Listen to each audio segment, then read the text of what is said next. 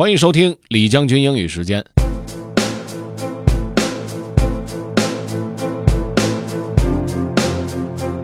今天的内容呢是关于 stuff。如果想看一个经典的 stand-up comedy，搜索一下 George Carlin stuff。但是今天这篇文章是 Derek Sivers 写的，他的主要意思是他不希望别人给他送东西，因为送了之后他得想办法怎么处理。他也没有在贬低那些喜欢 stuff 的人，但是他自己不喜欢有太多的东西。究竟是怎样的一个理念呢？我们来听听看吧。Let's get started.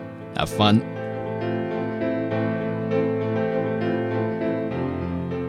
Why I Don't Want Stuff by Derek Sivers. About once a month, someone asks for my mailing address because they want to send me something. They liked something I wrote and want to send me a gift in return. I'm very thankful, but have to say no. Here's why.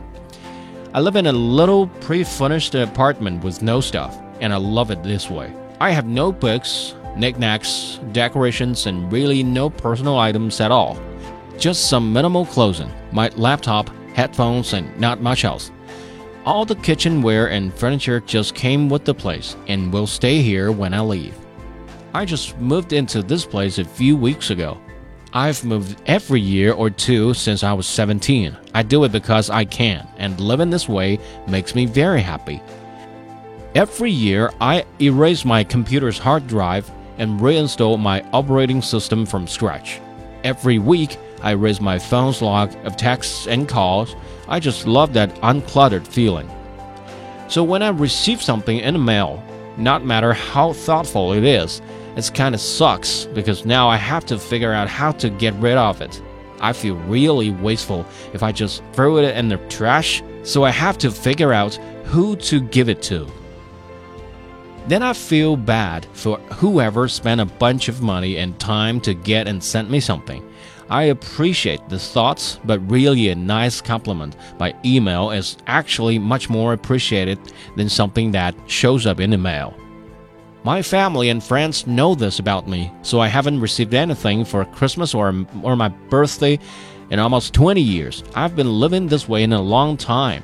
It makes me really happy when another Christmas or birthday has passed and I didn't receive anything. It makes me feel understood. I'm not saying anyone else should be this way.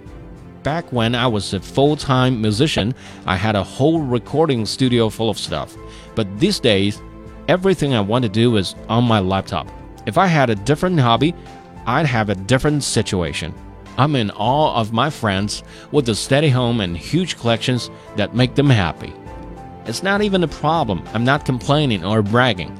I'm incredibly grateful that I even have to write this. But because it comes up often, I thought I should explain it here. 其实我倒是挺欣赏作者的这种生活方式的， 呃，能够做到了无牵挂。哈，当然不是所有的人都能够如此的潇洒。OK，如果想要回听本期节目，您可以搜索重庆之声的微信公众号“重庆之声”，进入品牌就可以找到李将军英语时间了。另外呢，也可以在喜马拉雅 FM 上面搜索李将军，就可以找着我了。OK，that's all for today. Thanks for listening. This is General Lee 李将军，下期节目见。